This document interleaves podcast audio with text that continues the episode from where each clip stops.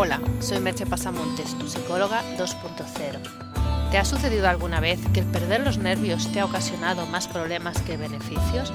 Si es así, te interesará el podcast de hoy, que lleva por título Cómo dejar de perder los nervios.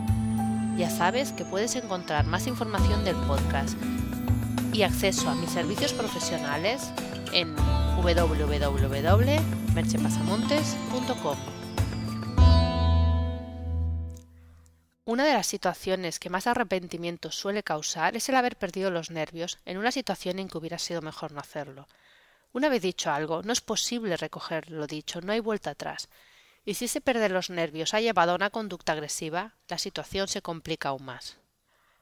Reaccionar con rabia o ira es algo más normal de lo que parece, pues es una respuesta inscrita en nuestro repertorio natural de conductas. El problema, como decía Aristóteles, es Enfadarse con la persona adecuada, en el grado exacto, en el momento oportuno, con el propósito justo y del modo correcto.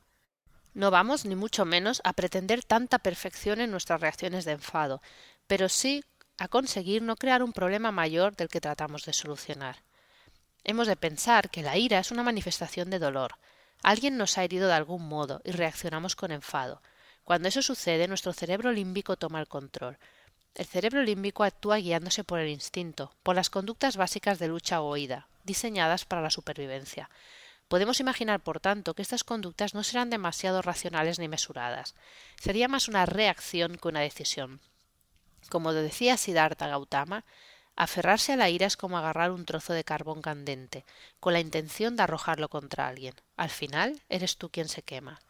También es importante pensar que no conviene el extremo contrario, callarse y quedarse con el resentimiento o incluso odio. El odio afecta nuestra salud, envenena nuestro corazón, nos impide ser felices. Hay que encontrar el momento y la disposición mental para hablar las cosas y no guardarlas. Hay que poder dialogar con quienes nos han herido y buscar una solución reparadora para nosotros. Y ser conscientes de que a veces, por la razón que sea, esto no es posible. Puede ser que guardes rencor hacia una persona que ya murió.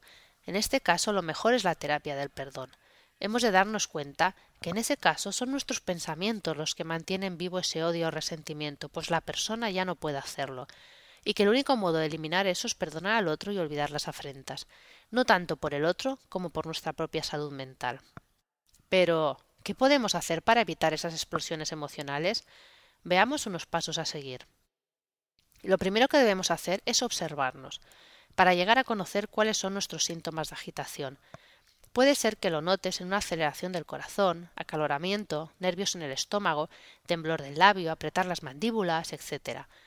Cuando aprendas a reconocer estas señales te será más fácil saber que vas a caer en un estado de estallido emocional. Busca mecanismos de escape. Cuando notes las señales puedes tratar de salir de la situación para ganar tiempo. El tiempo es uno de los factores más efectivos para evitar la explosión-reacción.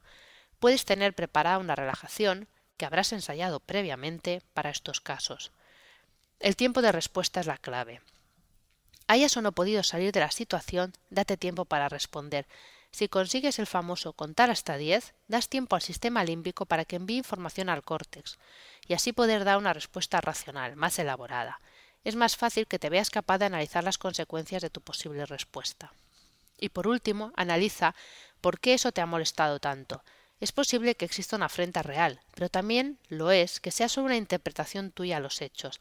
Recuerda que nuestras creencias son tan fuertes porque nosotros las tomamos como la única verdad, pero en la mayoría de las ocasiones son solo interpretaciones del mundo que nos rodea, nada más.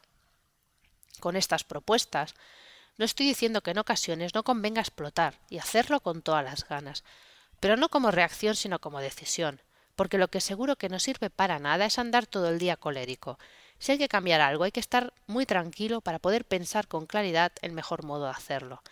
Y los que dicen que si no están en caliente no son capaces de hacerlo, es porque en realidad no están convencidos. Porque cuando estás convencido de que estás luchando contra una injusticia, no necesitas el odio para hacerlo, aunque haya determinados momentos en que sentirte enfadado te ayuda a conectar con tu fuerza interior para cambiar algo. Como todo en la vida, en la moderación está la virtud. Te dejo con dos preguntas. ¿Sueles perder los nervios con facilidad? ¿O eres de los que te lo callas todo? Puedes encontrar más información y acceso a mis servicios de terapia y coaching, tanto online como presencial en www.merchepasamontes.com. Hasta aquí el podcast de hoy. espero en el próximo podcast. Bye bye.